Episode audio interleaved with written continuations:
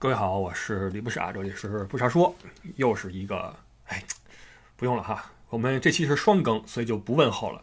大家能看到有另外一期节目同时上线了，不是故意的。本来是说说这期旅游之前呢说点旁的，结果没收住，一说说了四十多分钟，然后最后还筛了筛，删了得有个十五五六分钟，然后把剩下的放上去啊，作为单门的一期放上去了。为什么不在一起说呢？万一因为那个被删了的话。旅游的这给剩下啊，分成两块来说，这也激起我的一个想法，要不以后那些旁的呀，专门说，是吧？咱也不用说每次一定要给大家聊够什么三四十分钟，旁的就说个十分钟，往那儿一放，完了旅游归旅游，旁的归旁的，旁的爱删删，是吧？完了旅游这块留住就行了。然后为什么删了十五分钟呢？想了想，那不能在这儿说啊，所以会放到外网上去。然后差一点啊。我现在就人都已经不在家了。刚才出个逗事儿哈，就那一期同时更的那一期，我正剪辑呢，剪到最后了，啪电话响了。我电话八百年不响一次。我一看过去一个朋友，哎，有事儿没有？最近我说没事儿啊，呃，跟我出来那个接个活儿。我说什么情况？接什么活儿啊？给我一顿介绍啊，哪儿缺个人手哈，这个过去之后帮个忙，一块儿弄点什么东西，待遇丰厚啊。我一听待遇还挺诱人。我说那行可以考虑啊。他说你走吧，那个换衣服啊。我说什么意思？他说急活急活今晚上得走啊，去那个呃哪儿图林根那边，不在黑森州了。图林根那边一去去礼拜，然后周末回来一趟，然后再过去啊。中间就跟那干活，完了周末回来，我带你过去啊。那个咱一块儿走了。我说哇塞，我说你这太突然了吧。我说我这正正剪节目呢。我说我这么这种未竟的事业。他说你这行不行？你就这么想，你可是一个职业导游。如果现在啊，那个旅行社或者另外一个导游来电话，急活必须啊，江湖救急。另外一个导游说不行了，或者说这团撂那块没人接了，你去不去？难道你这一点职业素养都没有？我一听哈，对这种神圣的这种使命感哈，打动了我，然后我就准备走人呀。因为这对我们来说其实很简单，就是我们这行的人呀，出门那是几乎不用收拾。我跟您说，任何一个我们这行的人。这么说啊，连那个洗漱用品都是双份儿的。平时洗手间是一套，另外一套跟洗漱包里边、跟箱子里搁着呢。随时你要说出个什么事儿要出门，穿裤子就哎，怎么是穿裤子呢？穿衣服就走人啊，这个裹上就走，一点都不耽误。所以我心想，行吧，那就那准备走人。但是一问，两个条件不符合。第一。没有那个工装鞋，你知道这边这个，你如果要进一些，比如说仓库之类的哈，他会发你那帽子，但是那鞋你得准备一双，就是那种脚趾上面那块是有铁皮那个撑着的那种鞋哈。我穿过，就当年做学生时候打工的时候老穿那种鞋，特别结实，都能顶多少重公斤重的那个重物砸上去，脚不会坏。这个没有，但这不是不能解决，我得立刻出去去买一双回来啊。边上有那么个那个市场。这是第一，能解决。第二，我没打这边的疫苗，这就是个事儿了。因为现在这个德国这边，因为对未接种疫苗的人呀，政策越来越严。你可以不打，你不打的话，你就不能进餐馆吃饭，不能够去博物馆，不能说这以前咱们说过哈。比如说你去巴伐利亚那边，口罩是要求那种 FFP2 的啊，不是那种医用口罩，口罩的等级要求也不一样，包括你能够进出的那个场所也不一样。所以图林根州什么？标准我也不知道，但是这个口罩不口罩是在说没打疫苗这是个事儿，因为很可能我就会被很多场所拒之门外，比如说餐馆，我如果一礼拜在外边的话，餐馆不能进，这是是个大事儿，是吧？然后他就问我说：“你怎么到现在还没打疫苗呢？”我说我有科兴护体啊，我两针科兴完全接种啊，这个从道德感上来说，我也算为防疫做贡献了。咱不是裸奔对吧？一级甲也是甲，我这么说啊，这这，而且现在有三级甲吗？没有啊，空头还没有出现，三级甲还没有落地。然后他说你那你你打个这边的没没问题。我说打完这边的呀，第一我不怎么出门，我现在没有必要说拿个那个接种疫苗证，我也不怎么出去吃饭，现在也不是工作的期间。第二呢？打完之后，它会影响我那个，比如说我去做个双阴测试，那我的抗体可能呈阳性，我得跟使馆解释，就是我是因为打这个针才变成阳性，我不是因为得病成阳性，然后我才能够回国。当然了，这个回国不回国这事再说啊。有人问我什么时候回国，不要问，不要说，一切尽在不言中。我现在在一个回国的群里面，就是那个回国什么什么群，这个群里面都是从德国飞中国的。但你知道现在这群里面都是哪儿的朋友吗？世界各地，我告诉你，连牙买加的都有。牙买加的人想飞中国的话，要先飞法兰克福，从法兰克福回去，因为那边可能没有直航。法兰克福的航班又相对多一些，因为法兰克福本身就是一个欧洲的一个航空中转站，这块的航班选择性多一些。国航、汉莎和东航啊，尽管是五个一政策啊，航班巨少无比，但是这也是唯一的一个他们回家的希望。就连牙买加的朋友们都进了这个群，在讨论回国的事宜。而且现在大家每天啊，在祈祷自己的航班不要被熔断，天天不能说天天吧，每周都有新的熔断。断了的话你就断了，那没辙，你就等着一两个月之后吧，再说了。所以现在如果说你家出点什么事儿，那你就废了，你你就认了吧，对吧？你是赶不回去的，就算你能买上机票，你回去二十一天呀，急事儿你是什么都赶不上，对吧？这个是是回国的事儿，所以各位也不要问我什么时候回国了。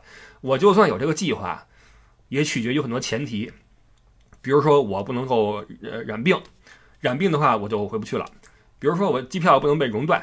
熔断就回不去了，等等等等前提啊，就是现在说在海外想回国那太难了。我在微博上不是说了吗？北京国安俱乐部那个派出去一支球队，在六月份出去打那个亚冠联赛，在哈萨克斯坦还是哪儿啊？结果有几个队员不幸染病，染病倒没什么，早就好了。但是那边的规定是，不是那边，全世界的规定都是，只要你染病的话，你是不能呃回国的，你回不去，你得先把病治好了再说。完了，那边好不容易病治好了吧，航班又断了。断完之后，这个很久都没有恢复，他又不能去别处转机。好，六月份去的，前一阵子十一月了才回来，一走走了小半年。你想象一下，球员出去打职业比赛都是背书包，球队帮你运你的这个球衣球鞋，打个比赛还不就一礼拜就回来了？你不会带任何的东西。六月份夏天去的，冬天回来的，什么概念？这还是最后俱乐部老总啊，这个周金辉周总包机回来的，不包机现在还跟那边晾着呢。你就知道现在在海外的华人想回国，那是真的是非常非常困难啊！所以不要问我回国这个事儿了。哎，我怎么说这儿的了？啊啊，对对对，说的是那个接种疫苗，所以我就没打这个疫苗。他说不行的话，我看看能不能说，好像也没查我们的，不然你先跟我走。我说算了，万一我染了病，这就是个事儿。啊，这就是个事儿。他说也对啊，我担不起这个责任，不然的话就算了吧，就算了吧。那个下回再说。我说好吧。于是这么一折腾，电话聊了十来分钟，什么都谈好了。最后因为这打针这事儿啊，就就没去啊，就是这么个情况。所以没去的话，就接着再聊一期吧。因为本来说要给各位聊旅游的嘛，结果被庞的给占了。那万一庞的给毙了呢？这期不就空了吗？好，我们现在开始今天的这个内容啊。上一期说的是有一两个景点的，呃，省市自治区啊。这期我们来说占三个景点的，呃，三个夜间文化什么消费景点的省市自治区，都是哪儿呢？说一下啊，嗯，辽宁、吉林、甘肃、新疆、内蒙古。你看这个地方啊，还是那个北方边疆那一片儿啊。你上期咱们不是说了哈尔滨吗？那个。啊，那个大街什么的哈，这期啊，黑吉辽嘛，黑龙江、吉林、辽宁，这都凑齐了。完了，甘肃、内蒙、新疆北边那一片连上了。咱不是说过吗？这玩意儿它跟你的自然条件、跟你的经济条件，包括人口分布都有关系。所以综合一些原因在一块儿啊，那这边境的这个省市自治区呢，相对来说啊，这种景区会稍微少一点。但这个就只是旅游方面啊，并不是说全部的这么一个比较。呃，稍微的来说一下，因为基本上我也都没去过哈。我们这期说短一点。呃，但是首先啊，我想在咱们介入这个具体的景点之前呀，想先说个大面是什么呢？先说一下有关东北这个词儿这个定义。东北其实是个很大的概念，不知道各位有没有发现？一说东北，东北 style 有很多的意味。比如说一说东北，那你的耳边会出现某种口音。呃，你眼前会出现一些呃当地人的一些行事作风，一些这个呃民风，包括他们的饮食方向，包括他们在舞台上的戏曲风格等等。东北是一个特色鲜明且在很多领域占中国一个很大的比重的一个地区。当然了，它从人口上来说，包括面积上也是一个大的地区。但是它因为在山海关外，甭说南方朋友们。就连我作为一个北京人，我也几乎都没有去过东北。其实等于没有去，我就去过一次，出去过一天就回来了，去了趟盘锦。所以我认为大多数人啊对东北都没有一个评判的资格，因为我没有去过。但是呢，东北这个词对于我们来说又是如此的熟悉，为什么呢？北京好多东北的朋友啊，沈阳的也好，那哈尔滨的也好，那他们出呃进关，进关的话，那首站就是北京嘛。然后包括南边海南岛，那有很多东北的朋友。包括我们去看电视什么的哈，甭管是呃影视剧作品啊，还是呃晚会呀，包括你看体育比赛，东北人的很厉害啊，那个文文体他们是非常非常厉害的。所以东北这片土地呢，尽管很多人都很陌生，但是对于东北 style，我们好像又很有发言权，因为我们或多或少的都接触过东北的这个概念。然后今天我想说一说我心中的东北这个概念。呃，我对它的定义是什么呢？我认为“东北”这个词呀，这个定义啊，略微有一点儿有点沉重。简单的带一下东北的短短的、超级简的历史啊，从清往后说了啊，清清中间那是同治年间有一个闯关东。呃，是东北人很多祖先的一个构成吧？那肯定就是一段比较辛苦的历史了。那谁也不平时谁也不愿意背井离乡，那去一个异地发展生存本来就不是个难，不是个简单的事儿。呃，从近代史上来说，东北那边其实是挺挺辛苦的，有泪水，有欢笑吧，有自豪，有屈辱。首先一点就是日本人来了，日本人来的话，东北是最先遭受到侵害的地方啊，最先失守的地方。呃，我是非常反感有一种人啊，有一种垃圾人的一种观点啊，就是东北人在抗日期间是最怂的，因为跑了嘛，把东北拱手让人。你去呀，对吧？那时候不是说东北人不抗日，也不是说官兵不抗日，是上边他没有这个命令嘛，上边有其他的打算，你怎么办呢？很多人那时候都着急抗日，但是。无奈只能从那块撤出来，因为那军令如山，你作为老百姓你怎么抗呢？对吧？我是特别的反感有人说啊，东北人不抗日，东北人最窝囊什么的。说这个话的人无异于拿大屠杀这个梗来挤兑南京人，都是同胞。你这么说话是太恶劣了哈。那东呃日本人来的时候，东北是受到了奴役，而且就连日本人走的时候，苏联也在东北打砸抢烧，也造成了很大的破坏。那这个肯定是东北那个地区的一个很悲惨的历史，所以我至今也能听到很多东北人就很朴素的跟我说，呃，就是那次那次我在盘锦跟当地的一个大哥吃饭，特别热情，就是透着一股子从根儿上的一种朴实。那天我是就是艾迪是还很克制哈，因为艾迪还是把持大局，我不行了，我就觉得就是我该如何，我这人不太会社交。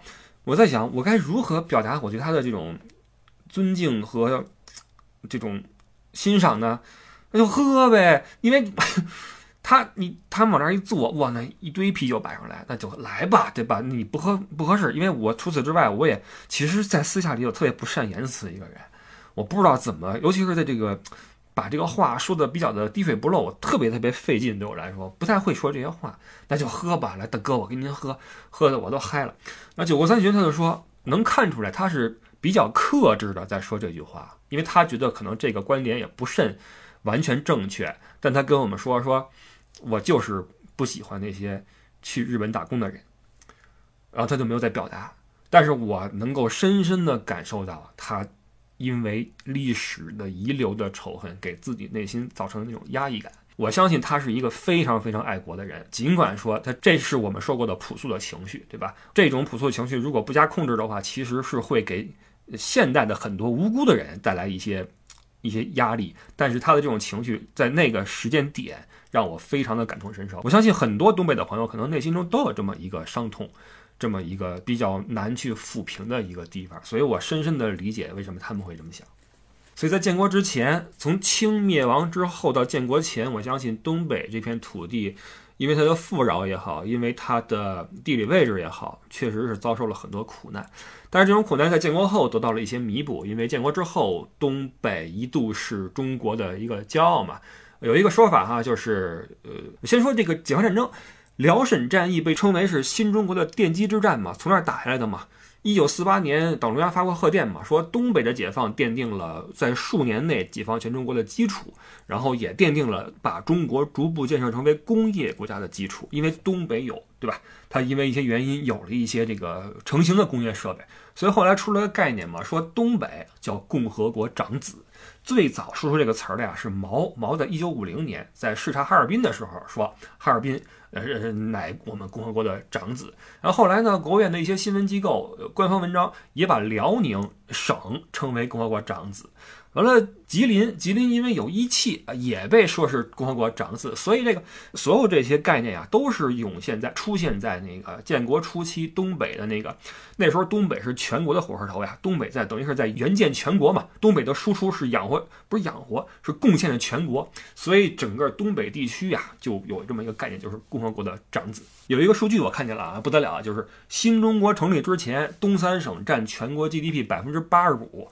新中国成立三十年之后，东北的重工业占全国份额的百分之九十，辽宁一个省占全国重工业百分之七十。那我能够想象啊，就那个时期东北，它一方面啊如火如荼，那这种环境对人也会有影响嘛。所以我看了个文章，就是分析东北人那个时候的一个心态，我觉得可能可能挺到位的吧。我说一下，大家评判一下啊。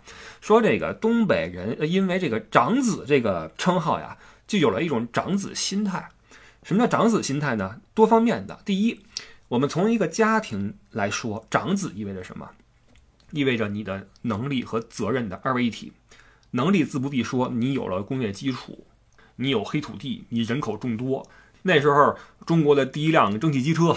第一架喷气式飞机，第一艘万吨级的远洋货轮，第一台拖拉机，第一台大功率变压器，第一台重型水压机，组合机床工业机器，等等等等啊，全都是中国第一，而且基本上都在辽宁那个地方，这就是能力。那么你有这个能力之后，你自然你有责任感嘛，就是靠着东北的产业输出，重工业的输出，所以那个时候你可想而知，东北人的就是都是都是工人嘛，东北的工人阶级的责任感和使命感肯定是。非常非常强的，因为你所生产的，你不仅是为了你的这个城市和这个省市在生产，你是为了中国在生产，你为了中华民族在生产。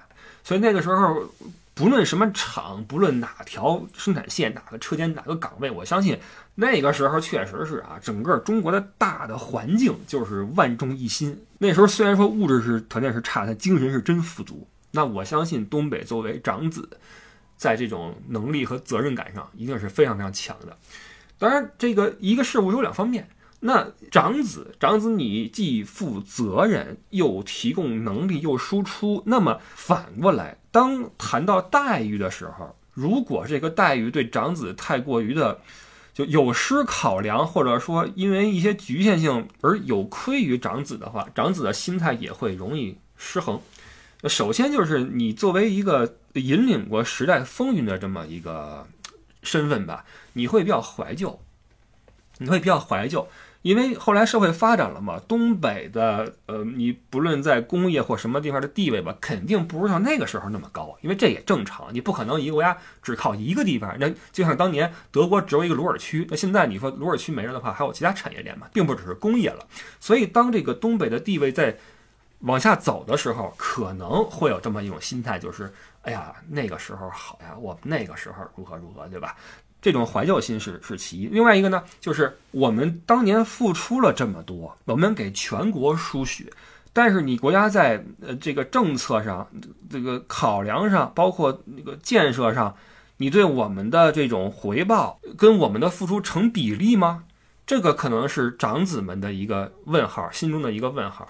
尤其是我们知道，后来东北的那个国企的大批量的，对吧？下岗，那个我觉得对东北来说应该是一个非常非常大的冲击吧，包括在心理上也是有很大的冲击。我觉得那个时候的，我看过一些对那个时候的一些纪实文学、一些回忆，非常非常惨，真的非常非常惨。就是很多现在的小朋友们可能根本就无法想象，就是说。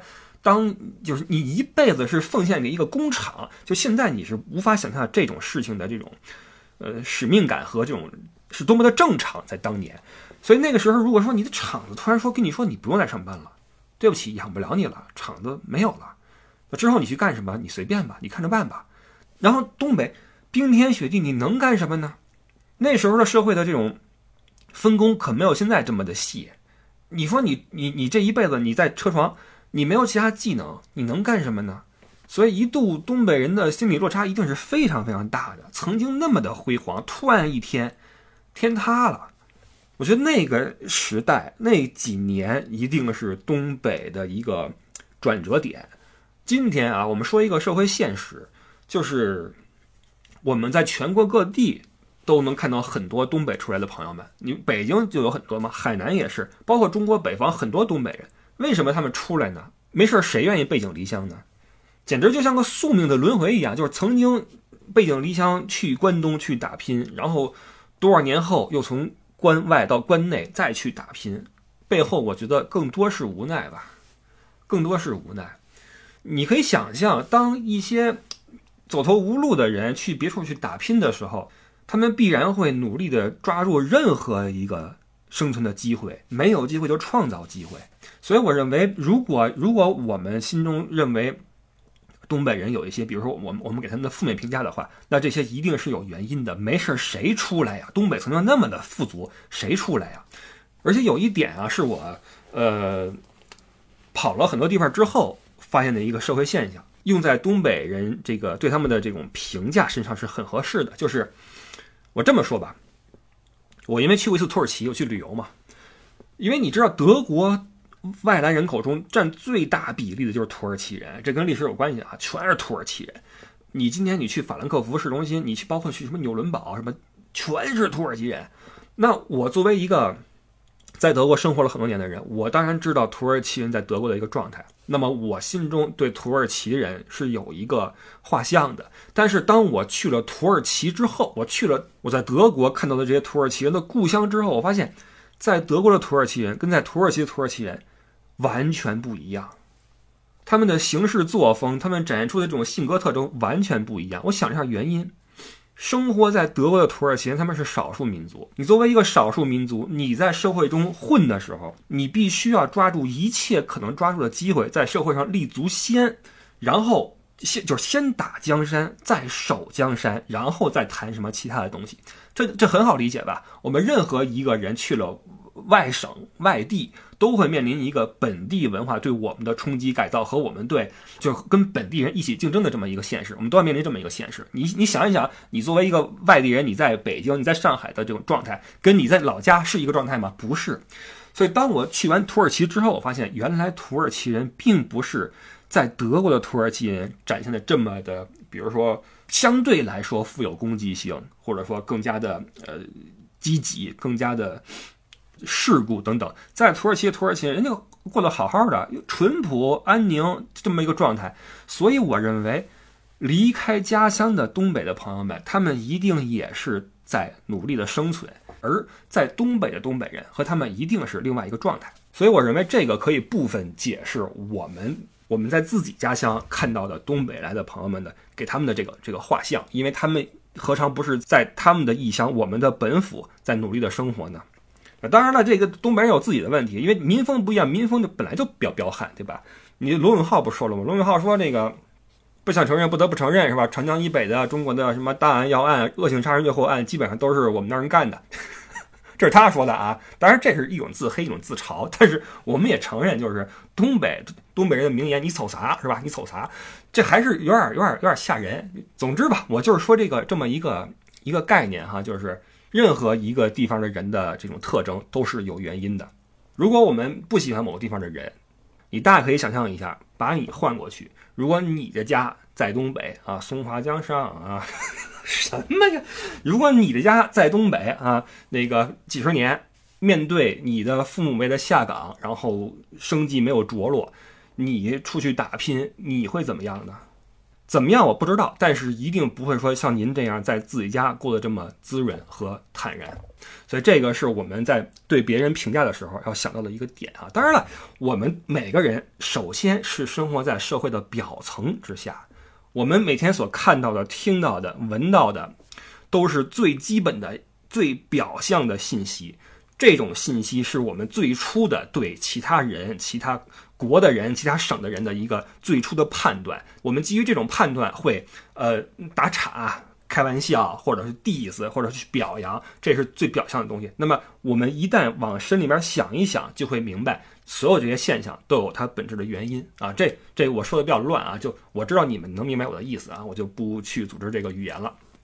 还有一点呢，就是尽管遭遇了这么多坎坷或什么吧，但是你不得不承认，东北人很乐观，非常非常乐观。你想象一下，不是你你回忆一下，东北人给全中国人民带来了多少笑声？想一想，是不是？你甭管说是舞台上啊，大面上的，还是你身边，我觉得几乎每个人身边都有那么一两个特别逗乐的、乐观的，然后很爽朗的东北朋友吧，都有吧？说话倍儿逗，又高又壮，是吧？然后那个男的挺爷们儿的，女的也挺直率的，都有这么个东北朋友吧？其实东北人的性格特征还是挺有意思的，说实话，这种乐观其实挺难得的。就我我在德国也接触过一些东北的朋友嘛，呃，说实话。咱如实说啊，呃，我接触的那那几个东北的朋友呢，这生活习惯上肯定有一些咱们觉得哇，比如说啊，去宿舍跟他们玩去，拼酒喝酒，咣咣喝，喝到什么地步呀？刚下去一口，一打嗝，噗，横着飞出来，那酒横着滋出来了，而且是女女女士啊，女士，女士，然后那个咱们喝啊，咣啪，这个酒都喷出来了。我说我靠，这什么情况呀？是吧？这个。这些表象会让你觉得哇塞，这这这什么情况？但是你细琢磨，这人其实很简单，很单纯啊。东北人其实就是很简单，然后性格特别鲜明。那性格鲜明的人呢，就更加容易的被别人做判断。对吧？你如果说我出去之后，我一句话不说，往那儿一坐，那谁也不知道你什么人。但东北人出去的话，是吧？想什么说什么，完了行事也那么直来直往，那就比较容易的被别人做评价。所以我觉得，对于东北人的评价，其实呃，之所以如此的有有一个清晰的画像，也跟他们的性格有关系啊。这是这是我对东北的一个评价。那之前从来没有细聊过我对东北的看法，所以今天因为要提到辽宁跟吉林的一些景点嘛，把这个先说一下。当然，其实你也听出来了。景点是小哈，这个主要来聊这些事儿了，因为景点我也没去过嘛。来说辽宁，辽宁有三个景区入选，一个是沈阳市沈阳中街，呃，就是商业街嘛，有说是东北第一条商业街啊，我就不知道了啊。还有一个这地儿我喜欢，叫红梅文创园，呃，最早是是三九年，你看那个年份啊，这个是日本人开的，是满洲农业化学工业株式会社奉天工厂。早期工业化都很多都是那个时候开始的，那解放后就是另一回事了嘛。到九八年改组改成了沈阳红梅企业集团有限责任公司。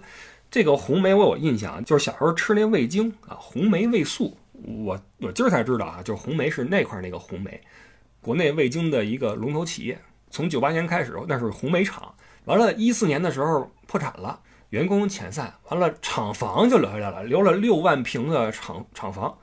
这就像什么了呢？像那七九八，就是过去的工业园区，完了废弃之后呢，也没人去收拾，所以后来呢，就变成了一个文创园。我看了一些那个视频，收拾还挺好的，就是被这个现在的东西一设计一加工，哈，成了一个挺好的一个文创基地。所以红梅文创园，我觉得是沈阳一个挺好玩的地方啊。这是呃辽宁省的第二个入选的景点，第三个葫芦岛市葫芦古镇景区，二零零一年建的一个。说是民国风的镇子啊，有古镇，有游乐场所，有生态园啊，是挺新。你看，零一年建的嘛，这就比较新了哈。葫芦岛市这名儿挺逗的，我还以为是那儿盛产葫芦呢，后来一看是因为那个地形，它那个半岛啊，形状像葫芦，所以叫葫芦岛市。完了，它可能是因为这个名字吧，那那个地方也挂了好多葫芦。好吧，这是辽宁的三个呃入选的地方啊。呃，吉林也是三处，一个是长春市红旗街，这儿有山创意商业街区，完了吉林万科松花湖景区以及梅河口市东北不夜城。呃，对吉林我是毫无概念啊，我对吉林只有两个概念，一个是罗永浩，另外一个是延吉冷面，我难以描述我是这两个我更喜欢哪个一些，都很喜欢啊，罗永浩也很喜欢，冷面也很喜欢，很多南方朋友可能不知道冷面。是不是南方朋友以为冷面就是那凉面呀？不是的，冷面是那种倍儿韧的一个面条啊，就是你很难一口咬断，然后那个里边有一片苹果、半拉鸡蛋。我说这直流口水，哎呦，真好吃！那个端上来一碗，恨不得还有冰碴在上边，然后那个酸汤啊，那汤特别好喝。或拿那个金属那筷子呀，哎，这个金属那筷子是不是韩国那边传过来的？这个延吉那块的一个特色呀，把那面一和拢，快点辣酱啊！直接一吃，哎呦喂，太到位了啊！但是很遗憾，吉林这三个点儿就不知道了哈，就就就过了啊，过好。甘肃省啊，甘肃省有三个入选。甘肃省那地儿很有意思啊，就是它那个地形啊倍儿狭长，就是有时候我们看这个地图啊，你如果不看那个地理地形图的话，你就很难理解为什么有的省是这样的，有的省是那个样子。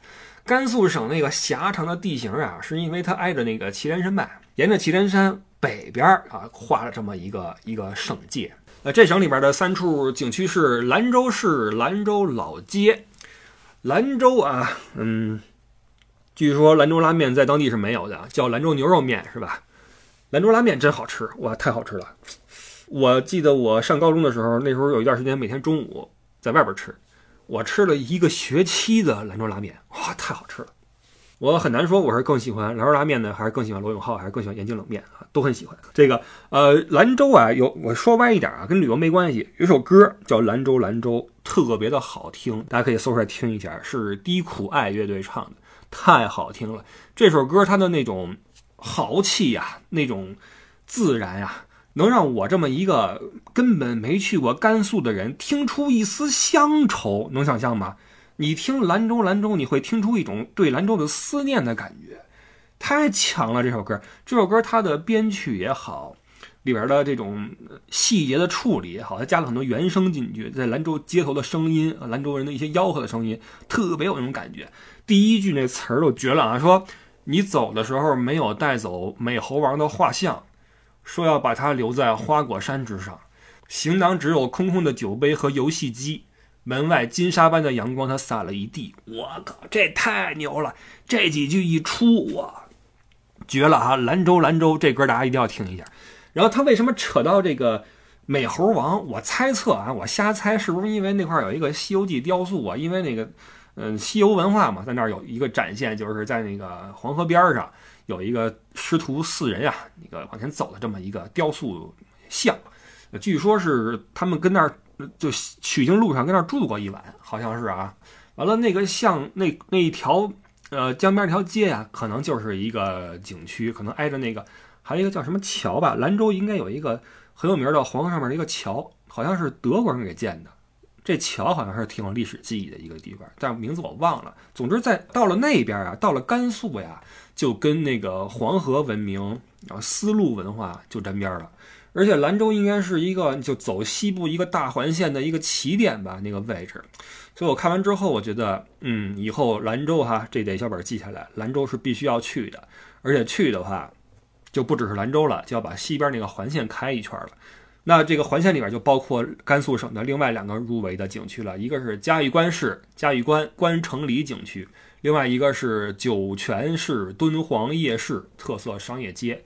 我不知道各位是不是跟我一样，就是对那边的地理啊，就是完全就就你说酒泉跟敦煌哪个靠西哪靠东都没没感觉。包括嘉峪关，我查了一下啊，就是西域三关嘛，这个阳关、玉门关、嘉峪关，呃，阳关道对吧？你走你阳关道，我走我独木桥，包括什么春风不度玉门关，很多古诗是跟那时候有关系了。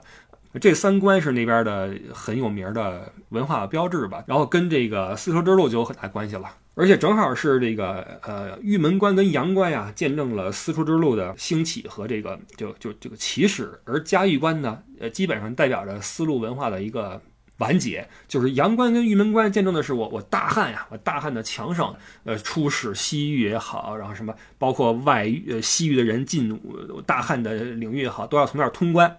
包括到了唐朝，为什么那么多唐诗里边能看到这些名字呢？因为那儿很兴盛啊，西西域很兴盛。但是到了元之后，宋元之后，丝绸之路基本上，你看一边是那个海运发达了，另外就是元朝对吧？西边就就就就断了。所以到了明的时候呢，在敦煌东边修了嘉峪关，这个关以外慢慢就就荒废了，所以玉门关跟阳关也就这么荒下去了。所以到今天的话，嘉峪关保存的还比较不错。往那儿一去的话，应该还颇能找到一些当时的这种镇守边关的将士们的这种豪气哈，因为那个关的那个城楼还在嘛，很巍峨啊，很很很雄伟。但是阳关的玉门关又真的是，呃，只能看到一些历史的。所以这几个地儿呢，这个小本记下来啊，以后我是肯定要去。下一个啊，下一个新疆，先说地方啊，新呃不那个维吾尔自治区乌鲁木齐市大巴扎景区。维吾尔自治区喀什市喀什古城景区印象一条街，新疆生产建设兵团第十三师新兴市天街步行街。OK，两个步行街，一个是大巴扎。巴扎这个词儿，我怀疑是不是来自这个伊斯兰文化呀？因为去那个伊斯坦布尔那儿非常有名的一个景点也是这个大巴扎嘛，巨大的一个市场，里边琳琅满目啊，去那儿真的是琳琅满目呀。其实说真的，穆斯林文化呀，有很多不为我们所嗯注意过的那种美感。其实你仔细琢磨，穆斯林文化，不论是建筑还是绘画，还是说一些家居装潢，都很精美，真的是有一种他们特有的美感。我在伊斯坦布尔那个大巴扎就看到他们，你看后边挂那个地毯呀。或者摆了一些什么香料的摊儿啊，或者一些什么甜点呀，摆的是很漂亮，整个那巴扎里边感觉特别好，然后熙熙攘攘全是人。那次之后，我就对这个巴扎这种东西特别感兴趣。其实，在那哪儿，布达佩斯不也有这么一个地方吗？那他们肯定不叫巴扎了，叫什么我都忘了啊。匈牙利语也是这么一个大的商场，所以后来我每去一个地方，我都会，如果它有的话啊，这种露天市场我都会去看。其实这种露天市场啊。看似是小贩们随机的这些摆的这些摊儿什么的，但是这反而能够体现出这个民族对生活的一些要求。细节见真章啊！你看，你比如说你去瑞士农村，那人家把那个阳台收拾的，各种小花种的特别特别的漂亮，那院子收拾的倍儿干净。你去意大利，意大利随便一个古城、老老老镇子什么的，那里边甭管是那个店铺也好，咖啡馆也好，里边收拾的都可干净了。包括你看这大巴扎里边这些小贩们。摊儿摆的可漂亮了，细节处见真章。所以这个大巴扎景区，其实我认为应该错不了。只不过这巴扎这个词儿哈，我不知道它到底是哪国语言通用的。其实咱们那个杂志《时尚巴沙》（Bazaar） 嘛，就这么来的啊。巴扎是大集市的意思，时尚集市啊。这是乌鲁木齐市大巴扎，呃，喀什是喀什古城景区印象一条街，这就不知道了啊。喀什在哪儿？天山在哪儿？真的不知道啊，没去过，不敢说。但是对那边心怀一点憧憬吧。好，最后一个啊，内蒙古，不看不知道，朋友们，内蒙古先说这个地方啊，呼和浩特塞上老街，鄂尔多斯康巴什区乌兰木伦文旅街区，呼伦贝尔满洲里中俄边境旅游区套娃景区。这个是这样，不看不知道，内蒙古这个它这个。地形啊，因为它巨长无比嘛，导致我一看啊，这三个景区最远的距离相隔一千九百三十公里，什么概念？从法兰克福到罗马也才一千二百公里，这能一不出来自治区跑一千九百多公里，还没出去呢。你看，从呼和浩特、鄂尔多斯、鄂尔多斯跟满洲里，满洲里已经靠着俄罗斯了嘛，那边还是草原呢，这种差异啊，真的是太大了。所以这个一说，比如说你哪来的？我内蒙古的，内蒙古不足以说明问题的，还得问内蒙古哪边，这是挺好玩的一个事儿。那至于这个塞上老街，塞上老街是不是有点像北京那个后海烟袋斜街呀？有一些老的一些嗯文化，然后一些商店什么的。后海烟袋斜街还是挺好玩的哈，这个大家可以去去看一下。完了，康巴什区乌兰木伦文旅街区不是很熟，然后满洲里这个套娃景区挺逗的，这个。就靠近这个俄罗斯文化一些了，好多套娃，然后是一大游乐园，马戏团呀，什么游乐设施啊，是这么一个地方。所以，嗯，如果说新疆这三个景区还有一些风格的趋同的话啊，因为它都是维吾尔那种，对吧？那内蒙古这几个真的是迥然不同，应该是迥然不同。好吧，因为也不是很熟哈，就不多说了。这期我们就到这儿吧。下一期呢，我们来说有四个景点入选的省市自治区。先预告一下啊，分别是湖北省、湖南省、陕西省和贵州省。哎，这块儿就都，嗯，不，贵州没去过，其他地方都去过了。下一期我们聊聊当地的一些事儿吧。其实啊，你能听出来哈，我也不是给你介绍这个景区，咱都没去过，咱们就是聊聊感受，好吧？各位你也可以想一想。回忆一下过去你在那玩的时候什么样的体验，然后入群交流一下啊，入我们的听友（括弧带货群）啊，加我们的群主艾迪的微信 l e y o u e d d i e，申请入群。每天除了聊天之外，还可以看艾迪发的一则清流啊，每天有一则广告清流。呃，新浪微博艾迪李不傻，然后就这么着吧，我们下个周日早八点再见，拜拜。